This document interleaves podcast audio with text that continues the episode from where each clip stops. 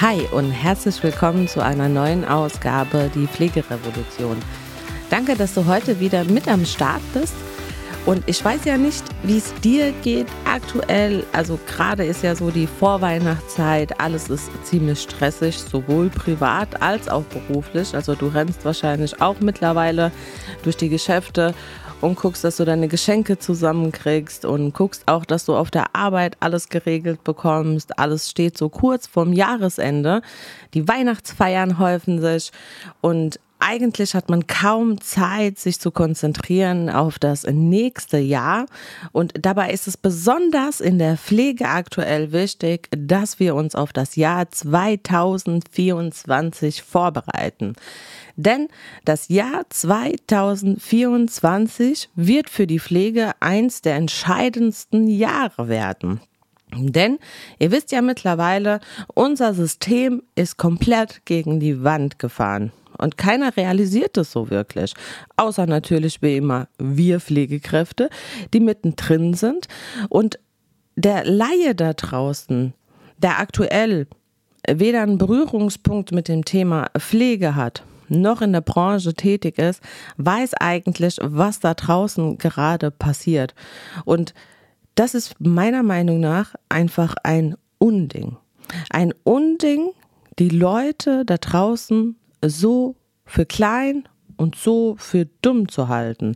Im Übrigen, auch ganz viele von uns Pflegekräften werden für blöd gehalten. Denn die ganzen Änderungen, die aktuell passieren und vor allem im Jahr 2024 noch passieren werden, sind fatal. Denn wenn wir jetzt einfach mal gucken, was bei uns in Rheinland-Pfalz zum Beispiel passiert ab Januar 2024.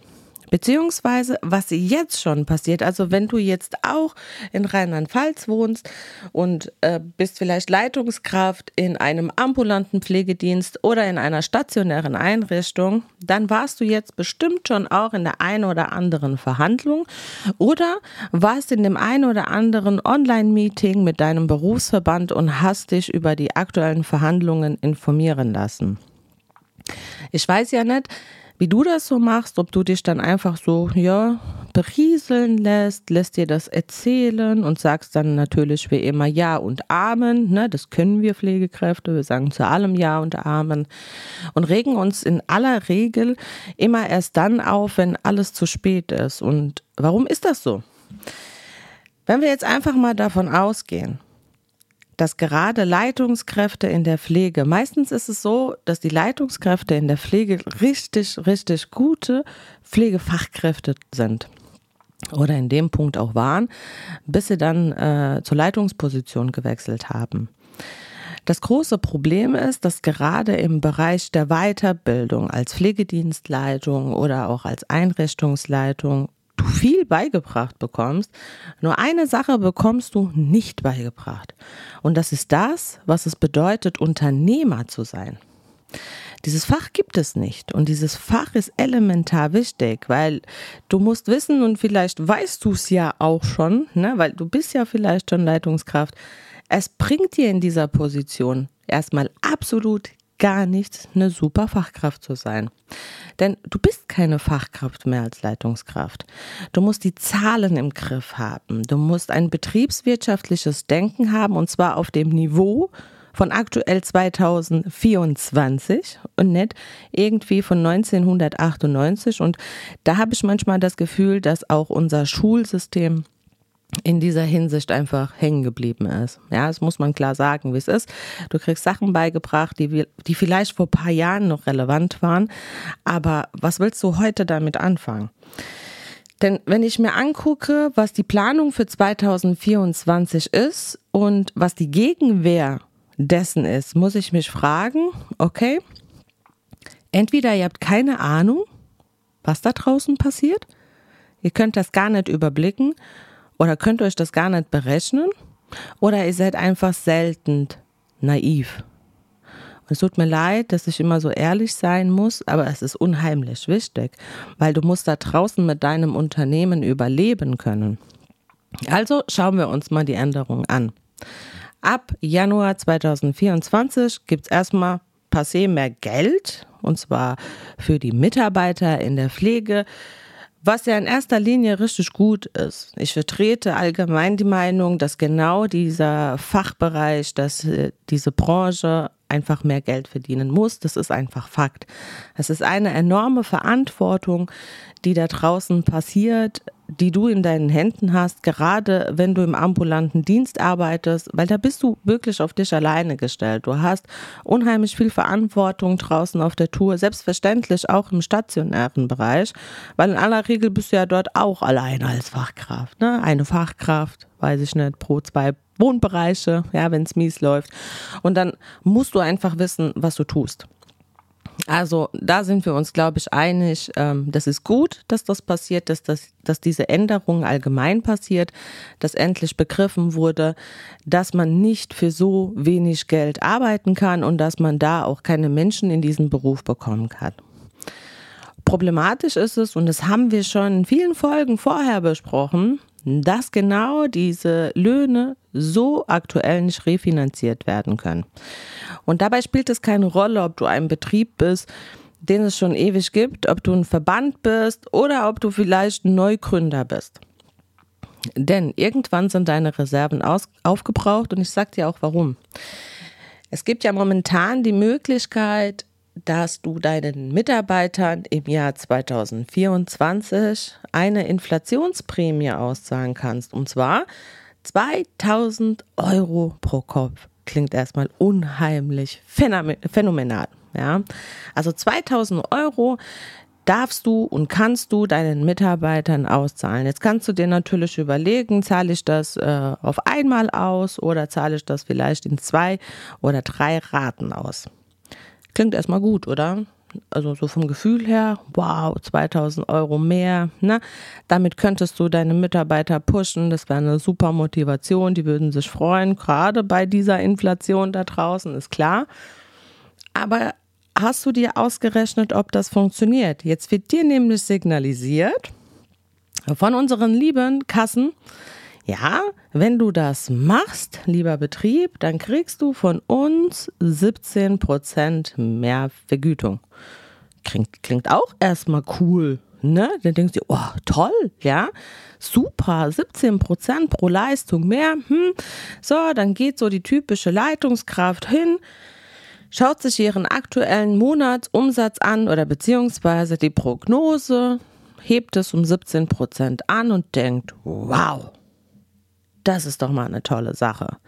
Mal vielleicht zwei, drei Monate und du denkst, super, ich bin im Flow, na klar mache ich das.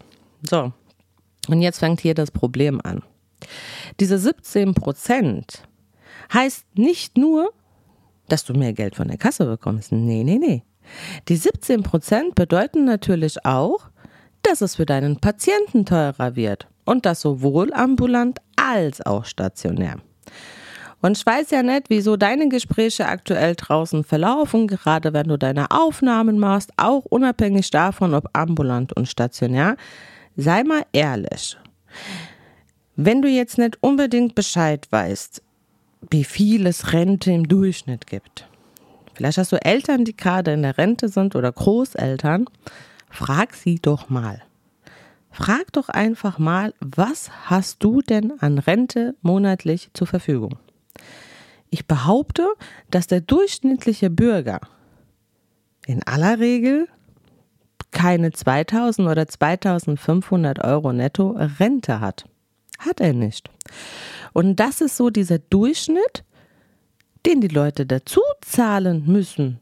Zum Beispiel im ambulanten Bereich, wenn sie die Versorgung so planen würden und annehmen würden, wie sie pflegerisch angedacht ist. Also das heißt, wie du es planen würdest bei Aufnahme, damit die Pflege sichergestellt ist. Und wenn wir jetzt einfach mal gucken, wir gehen jetzt einfach mal, sagen wir mal, so ein typischer Pflegegrad 2 Kunde im ambulanten Dienst.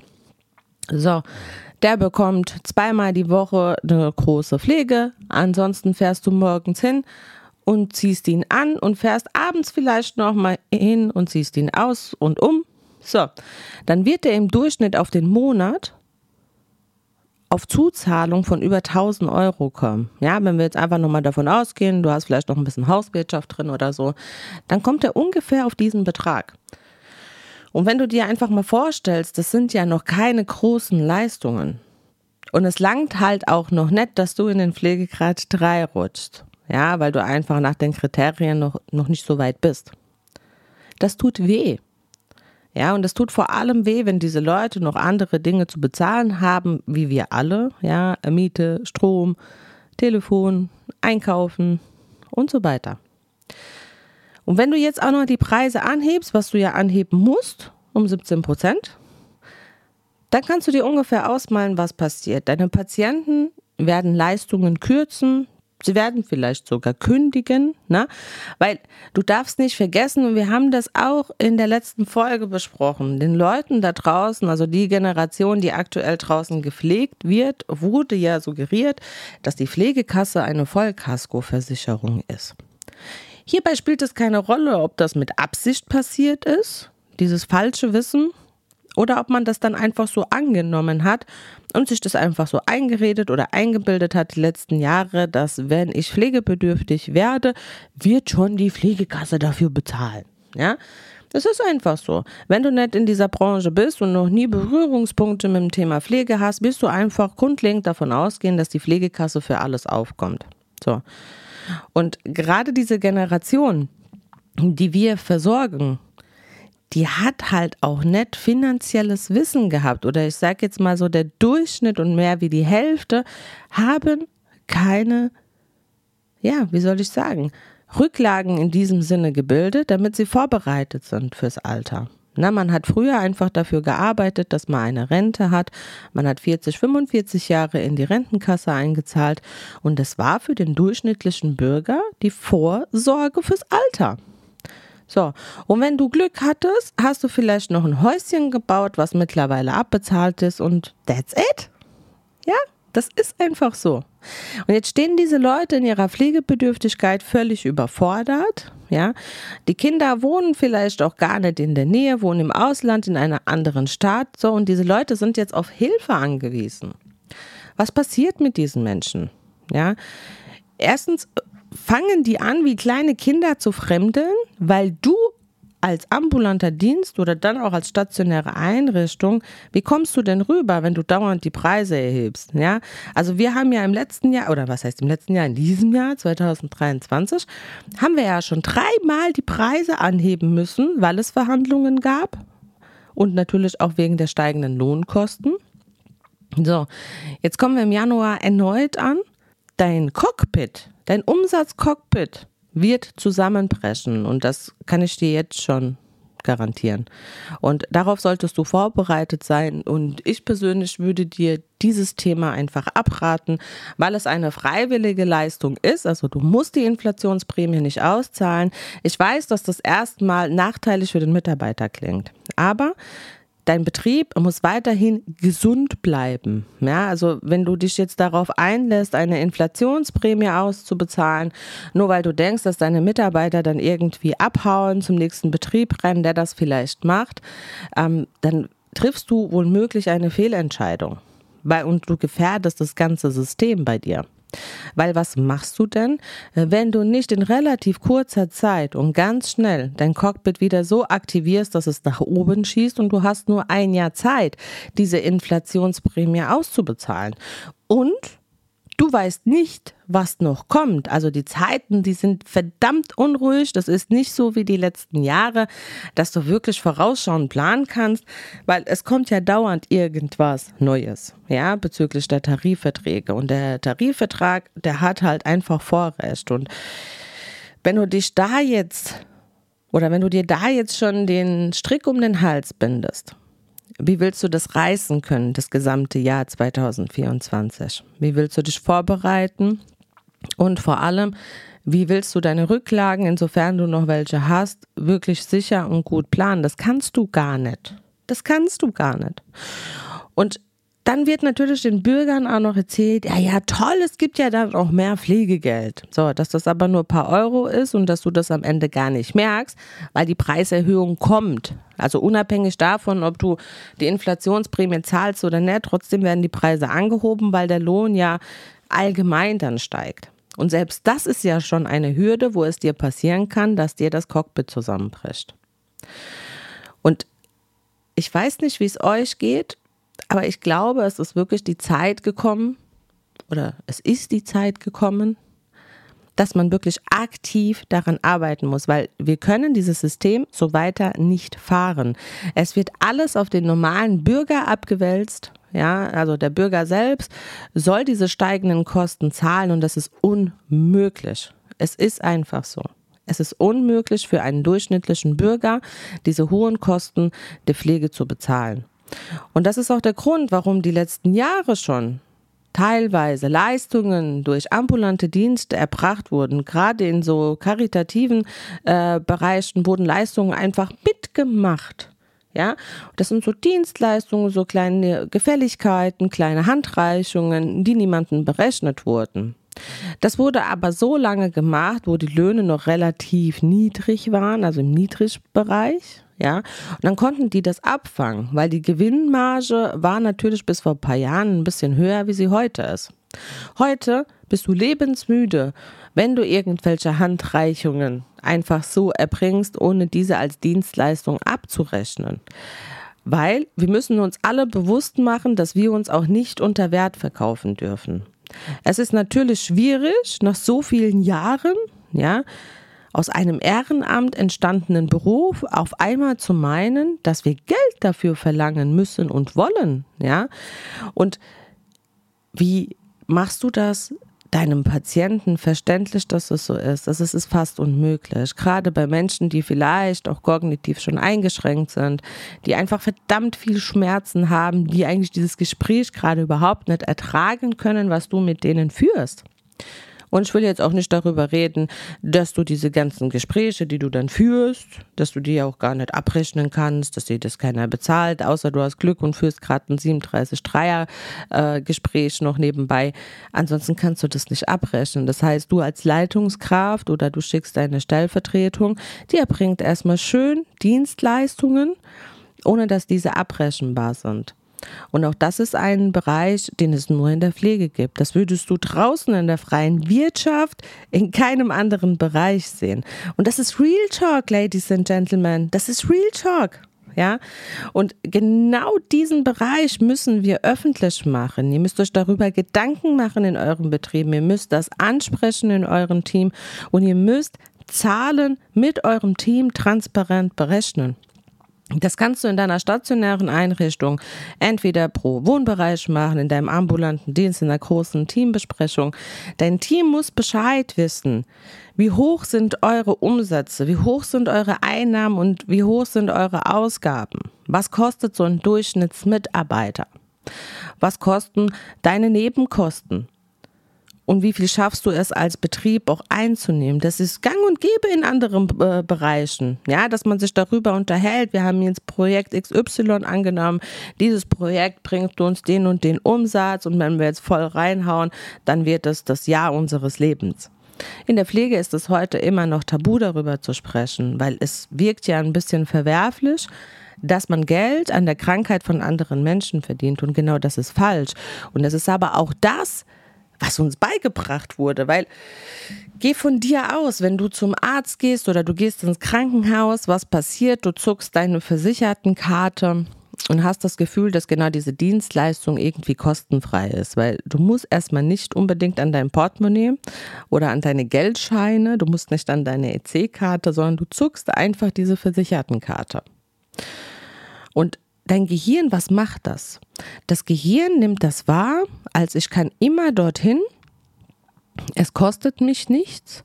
Dein Gehirn denkt jetzt nicht so weit, dass diese Beiträge von deinem Lohn abgezogen wurden, dass die andere Hälfte von deinem Chef bezahlt werden und dass du sehr wohl für diese Dienstleistung schon bezahlt hast. Soweit denkt dein Gehirn in diesem Moment nicht, sondern das Gehirn speichert diese Ist-Aufnahme. Und diese Ist-Aufnahme prägt sich in deinem Kopf ein. Und warum solltest du jetzt, nach so vielen Jahren, wo du immer nur eine Versichertenkarte gezuckt hast, auf einmal so viel Geld für diese Dienstleistung bezahlen? Ja? Und das ist auch das, was wir auch häufig ähm, gesagt bekommen, auch von unseren Patienten. Eigentlich bräuchte ich ja noch viel, viel mehr. Ich will zu Hause bleiben, kann es mir aber nicht leisten. Ich möchte nicht ins Pflegeheim, weder ich noch mein Gatte oder meine Gattin, weil zum einen möchte ich die Möglichkeit haben, in meinem Zuhause sein zu dürfen und zum anderen möchte ich halt einfach nicht in eine stationäre Einrichtung. Und wenn wir in eine stationäre Einrichtung ziehen, ja, was sind denn das für Beträge? Jetzt überleg doch mal. Und auch der durchschnittliche Bürger, der sein Leben lang gearbeitet hat, die haben eine enorme Hemmschwelle, einen Antrag beim Sozialamt zu stellen. Weil ist ja klar, wenn jemand in seinem Leben noch nie in irgendeinem Bezug war, will er das auch im Alter nicht. Das ist total schwierig, die Leute in diesem Bereich davon zu überzeugen. Und wir kommen aber zu dieser Zeit, dass dieses immer mehr und mehr gefordert wird. Und ich sage euch eins, die Sozialämter werden überfordert sein, ja, weil auch das ist nicht mehr zu finanzieren, weil sich keiner Gedanken macht. Und ich frage mich jetzt einfach mal, wenn die Politik am Tisch sitzt und redet und diskutiert, von welchem Gehalt gehen die denn bitte aus? Von welchem Grundeinkommen gehen die aus? Von ihrem eigenen? Dass sie das dann einfach so, ja, ja, ganz locker bezahlen können? Weil wenn ich mir jetzt angucke, ich habe letztens, gab es eine Sendung im TV, die ich mir reingezogen habe. Es ging um das Thema Bürgergeld. Und da wurde von einer Politikerin erzählt, ja, dass das sehr wohl gerechtfertigt ist, dass es so viel Bürgergeld gibt und dass auch die Erhöhung gerechtfertigt ist, ja, weil immerhin haben wir ja Inflation, gell? Also ist ja klar, dass wir dann 12 Prozent mehr Bürgergeld haben. Auf der anderen Seite frage ich mich, wenn ich nur durch meine kleine Stadt in Worms laufe, könntest du eigentlich, egal wo du anhältst, ob es ein Geschäft ist im Einzelhandel, ob es ein Großhandel ist, ob es ein Büro ist, irgendwas, ich glaube wirklich, egal wo ich anklopfen würde und nach Arbeit fragen würde, ich hätte den Job. Ernsthaft. Die Leute sind so verzweifelt und suchen Hände dringend Menschen, äh, die arbeiten wollen dass sie wirklich auch darauf verzichten würden. Es geht vielleicht nicht in jedem Bereich, aber in vielen, wie dein eigentlicher Werdegang ist, sondern es geht einfach um deine Grundmotivation. Kann ich dir was beibringen? Ähm, möchtest du arbeiten und die würden dich einstellen? Aber warum soll ich arbeiten gehen für eine Rente, die nicht mehr gesichert ist? Es ist einfach so, das ist Fakt. Lasst euch nichts anderes einreden. Also wenn du in meinem Alter bist, ich bin jetzt 36, also ich weiß nicht, ob ich Rente bekomme. Ich gehe einfach mal davon aus, dass ich sie nicht bekomme. Und das ist der Punkt. Das ist einfach ein Punkt. Und warum soll ich arbeiten gehen, wenn ich doch eigentlich dasselbe, wenn ich sogar mehr am Ende raus habe, wenn ich mich einfach beim Amt melde? Das Tolle dabei ist, ich kann mich um meine Kinder kümmern zu Hause, ich habe keinen Stress mehr, ich kann meinen Haushalt bewältigen, kann vielleicht sogar einem Hobby nachgehen, ja, kann vielleicht mal wieder laufen gehen, kann was Tolles kochen jeden Tag, kann mich um die Schulaufgaben meiner Kinder kümmern. Warum soll ich mir diesen Stress geben? So. Und dann wird dir von der Politik erzählt, nein, das ist nicht so. Nee, das versteht ihr völlig falsch. Natürlich lohnt es sich, arbeiten zu gehen. Nein, es lohnt sich nicht, arbeiten zu gehen. Und ich frage mich einfach, warum in diesem Bereich so viel Geld reingepuffert wird. Und nimm mir das jetzt nicht übel. Es gibt mit Sicherheit Menschen, die aus egal welchem Grund einer Arbeit nicht mehr nachgehen können, weil sie erkrankt sind oder whatever. Ja, aber das ist wirklich der geringe Teil und das muss man anders filtern. Aber Menschen wie du und ich, die geistig gesund sind, die körperlich gesund sind, die haben keinen Grund zu sagen, ich kann nicht arbeiten gehen, außer dass es verlockend ist, da ich ja vom Amt mindestens genauso viel Kohle bekomme, wie wenn ich arbeiten gehe. Und das muss unterbunden werden. Und Geld muss genau da reingesteckt werden, wo wir es brauchen. Und das ist zum Beispiel der Pflegebereich. Hier wurde verpasst, in den letzten Jahren überhaupt irgendwas zu investieren. Wir haben Menschen, die leiden unter Altersarmut. Wir haben Menschen, die ihre Pflege nicht mehr bezahlen können und es wird von Tag zu Tag schlimmer. Und vor allem im Jahr 2024 wird es eine absolute Herausforderung, das alles tragen zu können. Und wir müssen als Pflegekräfte, als Menschen, die in der Pflege da arbeiten, wir müssen endlich in diesen Aufstand gehen. Wir müssen aufhören, ständig das zu machen, was uns gesagt wird. Wir müssen anfangen zu hinterfragen, warum soll ich das tun? Ich sehe den Sinn darin nicht. Und solange du das nicht tust, wird unsere Branche immer mehr gegen die Wand fahren. Und ich kann dir, ehrlicherweise, kann ich dir so, wenn wir so weitermachen, kann ich dir nicht garantieren, ob es die Pflege so noch geben wird. Weil, wie, oder sagen wir mal, wie lange bist du denn belastbar? Wie lange kannst du dem Ganzen standhalten? Wie lange kannst du diesen Druck aushalten? Also gerade so im Unternehmertum, in der Pflege, wie lange kannst du das aushalten? Dass du arbeitest und arbeitest und eigentlich bleibt nichts hängen, aber diese Branche erfordert es dass du permanent am Arbeiten bist, weil dauernd passiert irgendwas. Weil du hast eine enorme Verantwortung. Du hast Patienten da draußen zu versorgen, die hilfebedürftig sind. Du hast dann auch so ein Rufbereitschaftstelefon. Jetzt gehen wir doch mal von diesem Rufbereitschaftstelefon auch aus. Ja, das ist ja auch so ein Ding, was wir seit Jahren machen. Wir führen seit Jahren die Rufbereitschaft. So. Und wir denken alle, ja, ja, das ist toll und das ist notwendig und ich habe das schon im Griff. Lass uns doch mal genau diesen Punkt ein bisschen analysieren. Das heißt, wir haben ja eine Rufbereitschaft, also du musst 24 Stunden für deinen Patienten erreichbar sein. Ist ja erstmal passé okay. Ja? So. In aller Regel, wenn wir vom klassischen ambulanten Dienst ausgehen, was machen die? Die geben dann dem Spätdienst die Rufbereitschaft, der nimmt die mit nach Hause und dann je nachdem, was du für eine Regelung hast, auch in deinem Tarif, zahlst du pro Rufbereitschaft, was weiß ich, 30 Euro oder du zahlst dann noch, äh, wenn die Rufbereitschaft aktiv ist, also das heißt, du musst dann rausfahren und so weiter. Okay. Klingt erstmal, ja, nett. Ne? Also ich stimme so ein Telefon mit. Ich krieg 30 Euro, egal ob ich rausfahren muss oder nicht. Okay. Schauen wir uns mal das Arbeitsschutzgesetz dazu an, würde ich nicht behaupten, dass du das erfüllst. Weil wenn wir von einem klassischen ambulanten Dienst ausgehen, der immer noch nicht begriffen hat, wie Dienstpläne geschrieben werden, lässt er seine Vollzeitkräfte zwölf Tage am Stück arbeiten und die haben zwei Tage frei. So.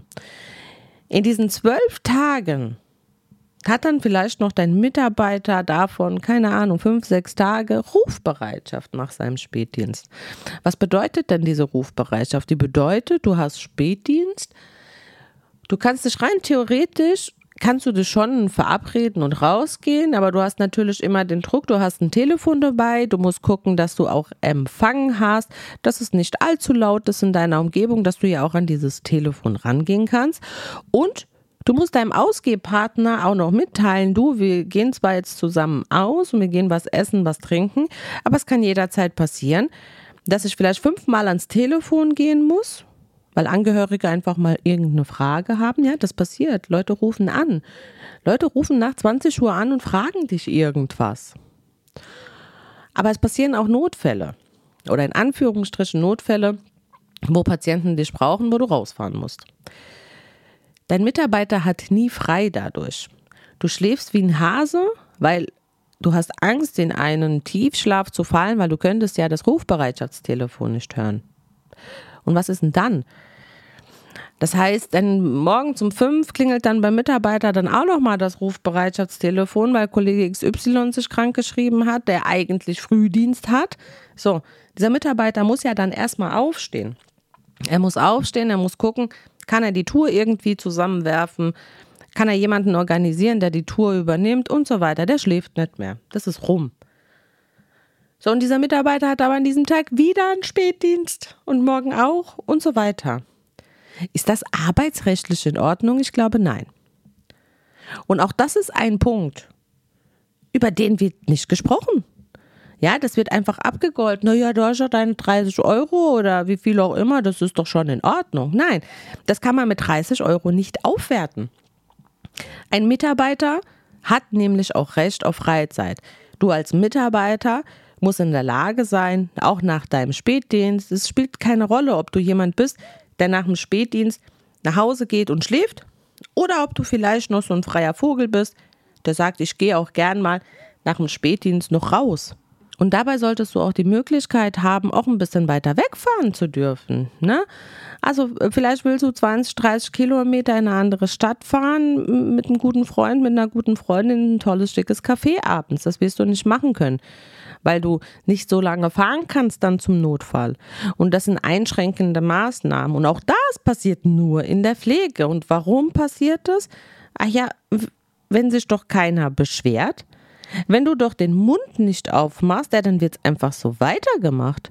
Ja, und auch das ist wieder so ein Punkt. Kommt der MD, ja, überprüft er denn sowas? Nein, überprüft er nicht. Was überprüft er? Der überprüft, ob du ein Gewicht und eine Körpergröße eingetragen hast, weil das ist ja elementar wichtig. Aber überprüft er solche Dinge und hinterfragt er, ob das rechtlich in Ordnung ist? Nein, es ist nett. Es ist rechtlich nicht in Ordnung. Und hier ist einfach so ein Punkt mal angekommen. Und ihr müsst die Augen da draußen aufmachen, was da eigentlich getrieben wird und wie ihr klein und dumm gehalten werdet. Egal, ob du Leitungskraft bist oder ob du Pflegekraft bist. Fang an zu hinterfragen. Und wenn du Pflegekraft bist, dann fang doch erstmal an, bei deinem eigenen Chef zu hinterfragen, zu sagen, du Chef, ich glaube, wir müssen mal miteinander reden. Ich finde das nicht in Ordnung. Es ist verdammt nochmal auch dein gutes Recht dass ihr gescheite Regelungen habt und zwar so, dass die wirklich geregelt sind, dass das am Ende auch äh, sinnhaft ist, also für den Arbeitgeber, als aber auch für den Arbeitnehmer. Weil das ist der Grund, Ladies and Gentlemen, warum viele von euch in einem Burnout sind, weil ihr einfach macht. Ihr sagt zu allem Ja und Amen. Und damit müsst ihr Schluss machen. Und ihr müsst zu dieser Revolution aufstehen. Und ihr müsst verstehen, dass ihr euch zusammenschließen müsst. Vor allem müsst ihr verstehen, dass euer Chef nicht euer Feind ist. Das ist ganz wichtig. Also in aller Regel sollte das so sein. Und wenn das nicht so ist, dann solltest du ganz schnell den Arbeitgeber wechseln. Aber in aller Regel sollte dein Vorgesetzter dein Freund auf der Arbeit sein. Na, es sollte dein Begleiter, dein Leader sein, der dir das Ganze ja auch vorlebt und dich als Arbeitnehmer auch unterstützt. Deswegen müsst ihr euch als Gemeinschaft zusammenschließen, als Team. Ihr müsst diesen Spirit, den müsst ihr haben, weil ohne diesen Spirit werdet ihr da draußen nichts verändern können. Und wenn du Veränderungen willst, dann muss sie bekannterweise bei dir selber beginnen. Und erst wenn du das begriffen hast, dann können wir natürlich auch im ganzen System voranschreiten. Und ich würde mich freuen, wenn du mir einfach in den Kommentaren reinschreibst, wie das bei euch ist. Wie regelt ihr die Rufbereitschaft? Habt ihr schon über das Jahr 2024 gesprochen? Habt ihr euch schon entschieden? Wie werdet ihr die Preise erhöhen? Wie trägt ihr das mit? Wie könnt ihr das als Unternehmen tragen? Und das würde mich einfach interessieren, wie das bundesweit bei euch geregelt ist, wie ihr denkt, die schweren Zeiten zu überstehen und was eure Pläne für 2024 ist und für die nächsten Jahre. Und ich freue mich schon auf die nächste Woche, denn nächste Woche haben wir nämlich eine ganz, ganz, ganz besondere Überraschung für euch. Da haben wir jetzt ganz viele Monate daran gearbeitet mit dem Team und ich hoffe, es wird euch gefallen. Aber das große Geheimnis wird natürlich erst in der nächsten Woche gelüftet. Deswegen, ich hoffe, dass du nächste Woche wieder mit dabei bist. Und bis dahin wünsche ich dir einfach eine schöne Vorweihnachtszeit. Genieße es und wir sehen uns nächste Woche. Bis bald, deine Ayla.